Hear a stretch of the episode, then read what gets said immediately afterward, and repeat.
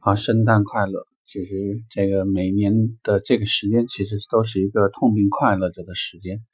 快乐呢，是也许你昨天这个老板亲自为你送了苹果，送了礼物，呃，家人或者是好朋友呢一起出来聚了个餐，啊，很快乐的聚会了一下。痛是马上就年底了，所以这个月如果还没有解决销量的问题，还有那些这个绩效考核相关的指标。那么这个时候的心情也不会说好到哪里。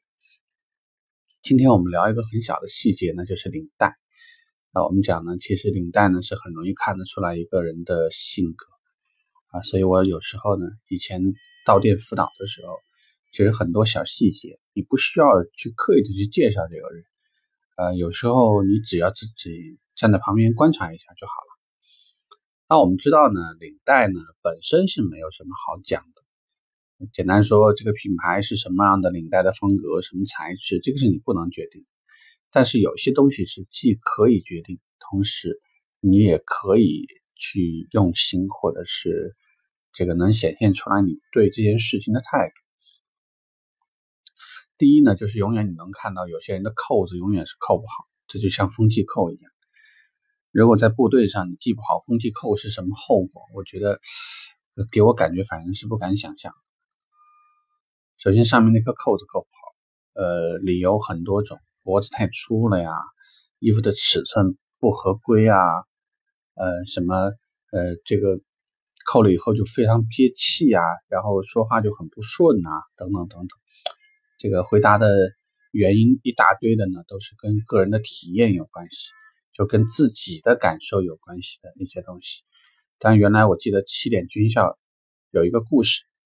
说是有一个将军呢，去这个检核这个部队，然后呢，呃，有一个士小士兵，一个小学员还是个士兵，顶着一顶钢盔，那那顶钢盔呢，在那个脑袋上其实有一些晃。将军问什么情况？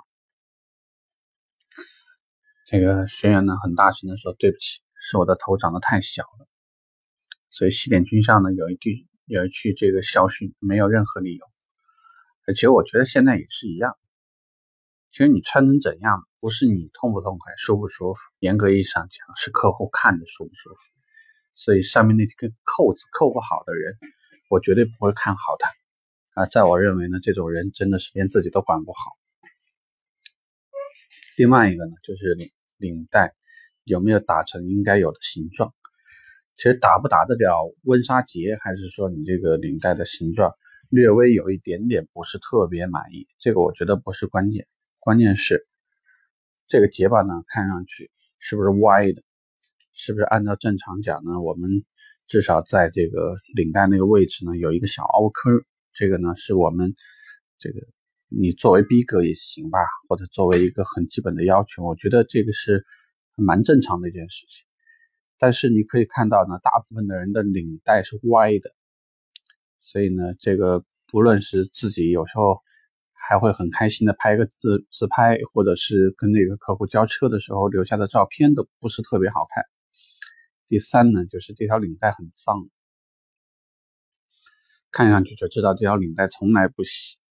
因为领带呢，虽然不需要经常经常拿下来洗，但是偶尔洗洗还是有需要的，尤其是一些浅色带花纹的领带。一旦脏了以后呢，会形成很多阴影，甚至是吃饭的时候留下很多油脂。所以看上去呢，这条领带肆无忌惮的在你胸前飘的时候，看上去真的是会让这个整个形象拉得很 low。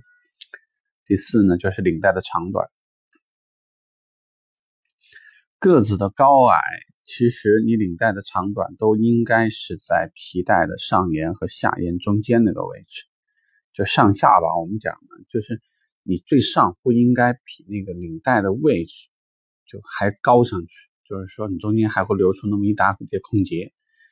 最低的话，你也不应该是说已经过了皮带好几公分了，这样看上去的话呢，就好像要吊死了那种吊死死人一样。